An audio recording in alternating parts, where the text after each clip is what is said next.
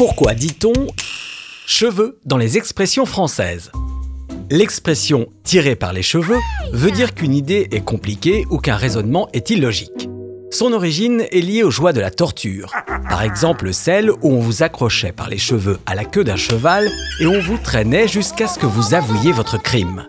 Dans ce cas, on pouvait faire dire n'importe quoi à n'importe qui, même quelque chose de totalement tiré par les cheveux. Lorsque l'on s'attarde trop sur les détails, on dit couper les cheveux en quatre. Une expression apparue, elle, au XVIIe siècle sous la forme fendre le cheveu en quatre, pour mettre au défi quelqu'un de réussir à couper un cheveu en quatre dans son épaisseur. Défi perdu d'avance, même pour les plus méticuleux. Il y aurait de quoi s'arracher les cheveux. Une expression apparue, elle, au XIXe siècle comme métaphore gestuelle de ces personnes qui tirent sur leurs cheveux inconsciemment lorsqu'ils sont stressés ou angoissés. La peur peut aussi faire dresser les cheveux sur la tête, une expression qui fait référence aux félins dont les poils se dressent pour inspirer la terreur. Une fois qu'ils sont dressés, ils vont peut-être se retrouver en bataille, en désordre. Avoir les cheveux en bataille est une expression qui vient du bicorne, ce chapeau de soldat porté en bataille, c'est-à-dire de travers ou parallèle aux épaules, alors qu'un officier le porte en colonne, perpendiculaire aux épaules.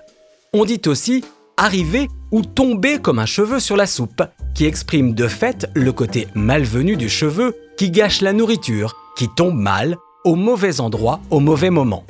Passons à l'argot maintenant, avec le récent avoir mal aux cheveux, très populaire ces temps-ci, et qui est synonyme de gueule de bois douloureuse. Il y a aussi l'expression se faire des cheveux blancs, née au 19e siècle en évoquant ces personnes qui avaient eu un fort choc émotionnel et qui pouvaient avoir des cheveux blancs très rapidement. Ceux qui ont encore leur couleur et qui se mélangent au blanc seront eux poivre et sel, métaphore culinaire évidente. À propos de référence à la nourriture, depuis le début du XXe siècle, on déguste des filaments alimentaires appelés cheveux d'ange, de quoi avoir un cheveu sur la langue. Sur ce, à bientôt